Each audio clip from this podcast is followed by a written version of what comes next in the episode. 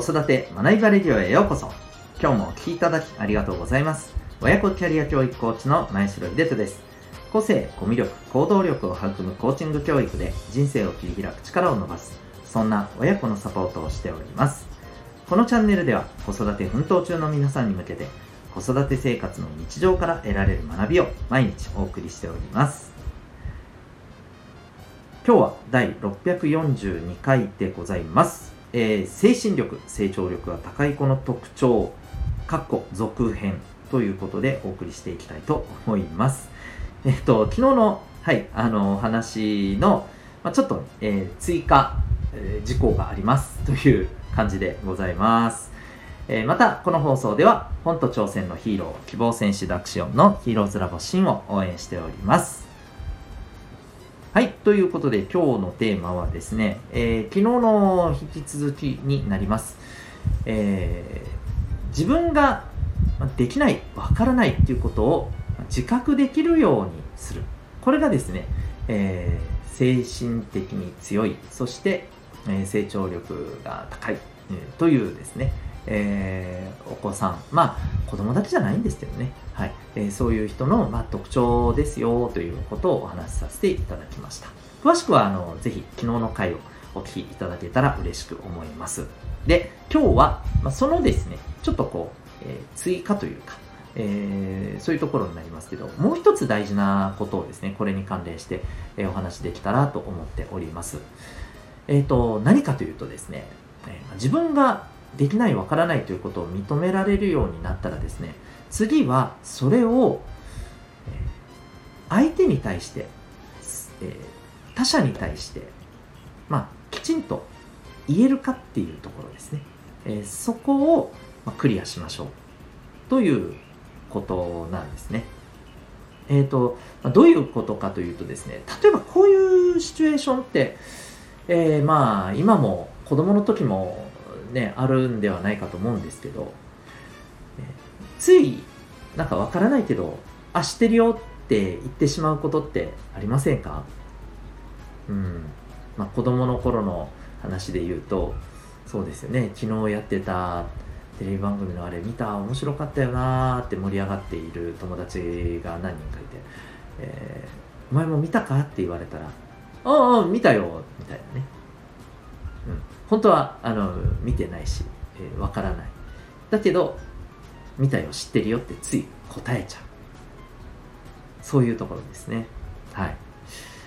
これあると思うんですね。でこれをいや自分は見てないなって、えー、言えるようになる。これってすごく大事だと思うんですね。うん。えっ、ー、となぜかというとまあまずあのもうこれが一番大きいと思うんですけどね。えっ、ー、と自分自身がすがすがしくなっ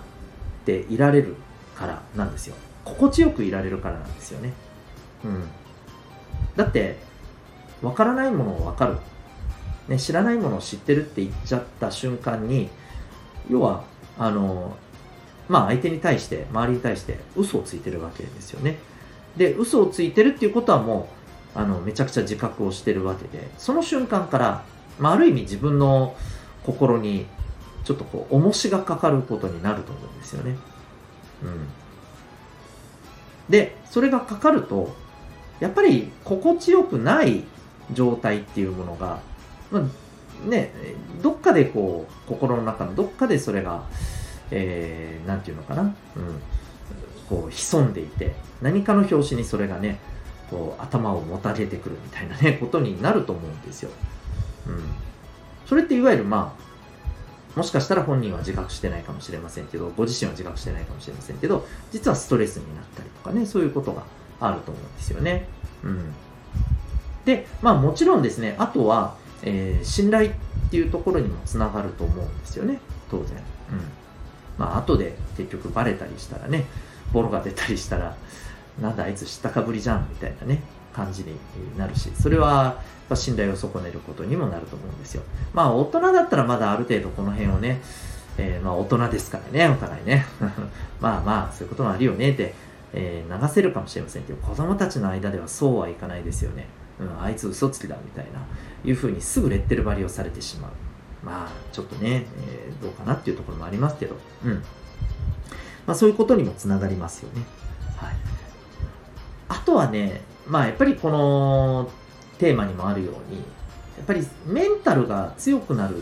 てこの自分で、えー、認められるっていう前回の話以上にそれをきちんとね周りに対して表現できる伝えられるオープンにできる。これができるとやっぱりメンタル的にはめちゃめちゃ強くなると思うんですよね。うん。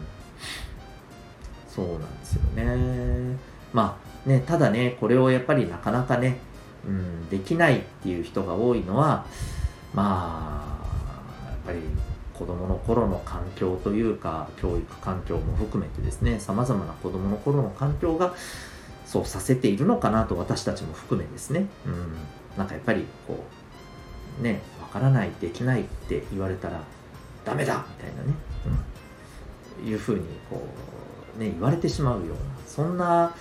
中で育ってきてそう言わないようにする、うん、そうじゃないとしてもごまかすようにするっていうえー、処世術みたいなものをやっぱり自然とね身についてしまっているようなところもあると思います。やっぱりねもったいないですよね。うん。えー、そんなところも含めてぜひやっぱりね言えるようになるっていうことが大事だと思います。でじゃあ言えるようになるためにはどうすればいいのか。というところについてはですね、えー、前回もまあそうでしたけれども、えこの後ですね、えー、私が運営している、えー、お父さんのオンラインサロン、たのパパの、え、メンバーのみに放送しておりますサロン放送版というところで、えー、じゃあそのアプローチ法というか、うんえ、具体的な、え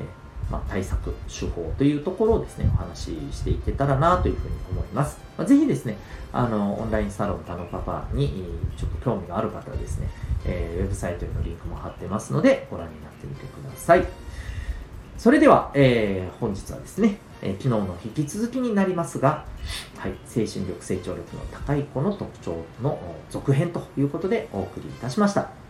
えっと、もう一点お知らせを最後にお願いいたします。えー、皆さんはですね、まあ、これからの変化の時代、えー、子供たちにやっぱりこう身につけてもらいたいことっていっぱいあると、えー、感じられてると思いますが、えー、どんな仕事であっても、どんな環境であっても、えー、こう通じる力ってこれ何だろうと思いますか、ね、難しいですよね。さまざまな、あのー、答えがあると思うんですけれども、え、私はですね、えー、やっぱりこれに対して、え明確な答えを持っています。その一つがですね、えま、自分を、ま、コントロールできる力だと思っています、うん、じゃあ自分をコントロールできる力ってどうやって身につくのと？そもそもこれできるできないってもう子どもたちの素質で違うんじゃないの？というふうに思われる方もいると思いますけども、えそんなことはありません、はい。えこれをですね磨いていく、えまあ、アプローチというのがあります。実はそれがですねコーチングというアプローチです。はい。えー、コーチングって、まあえー、結構ですね名前こそ知っているけれども具体的にどういうものかよくわからない。あるいは、えー、それこそですね、分かっているつもりだけど、実はですね、えー、ちょっと間違えた理解をしているという方もいらっしゃるような気がしています。えー、コーチングはですね、今の子供たちの今後のことを考えたときにですね、えー、非常に大切なアプローチだと思っております。そんなですね、親子でコーチングを体験できる、そんなセッションをですね、えー、今、オンライン、対面、えー、どちらでもですね、個別で受付中でございます。コーチングに興味ある方、ぜひお子さんと一緒に受けてみませんか、え、詳細はですね、ウェブサイトへの、リンクをですね、えー、概要欄に貼っておりますので、ご覧になってみてください。それでは最後までお聴きいただきありがとうございました。また次回の放送でお会いいたしましょう。学びよう一日を